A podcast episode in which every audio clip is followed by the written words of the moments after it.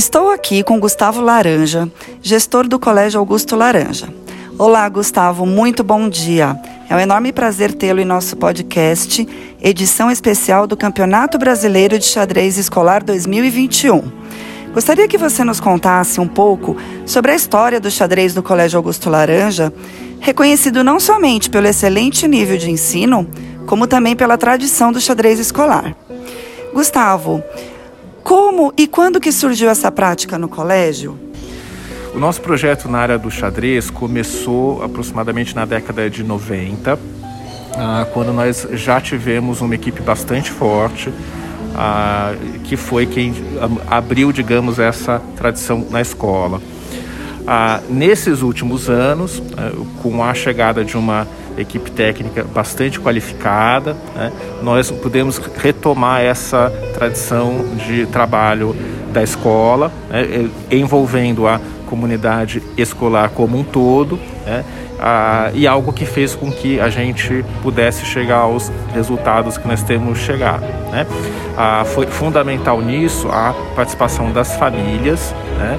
ah, junto com, com toda essa liderança também do professor Álvaro, que foi central nesse novo momento nosso, né? Ah, e esse empenho dos alunos que tem se esforçado bastante para deixar também a sua marca na história do xadrez no Augusto Laranja. E Gustavo, qual que é a importância é, desse evento, né, do Campeonato Brasileiro de Xadrez Escolar para a escola e também para as crianças? Todo o trabalho de preparação, ele pressupõe também a existência de uma meta. Né? Então você se prepara para, em um determinado momento, você a, ir atrás daquele resultado. Né?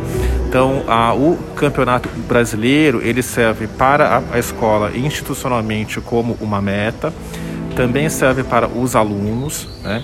também serve ah, como uma, uma chance também, por exemplo, que as famílias possam ter uma experiência junta e coletiva como parte do projeto do xadrez da escola. Um pouco que eu sempre falo, né? Você não se torna campeão brasileiro sem ter um trabalho técnico primoroso, mas também a, sem a participação das famílias que estão aqui conosco, a, nós não teríamos alcançado tudo que a gente alcançou. Né? Então, termos metas é fundamental e o campeonato é uma meta.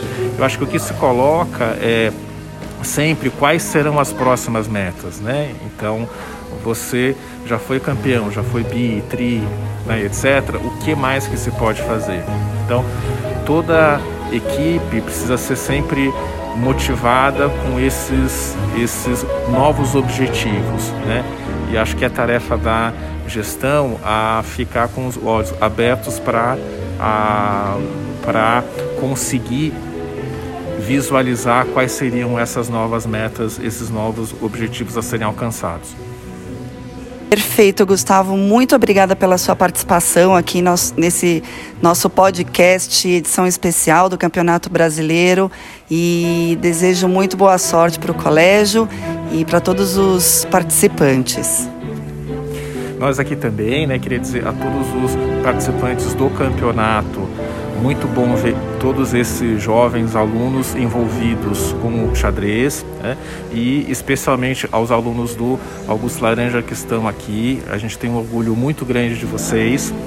A gente sabe que vocês se empenharam bastante para estar aqui e tenham certeza que vocês todos estão no coração do Augusto Laranja.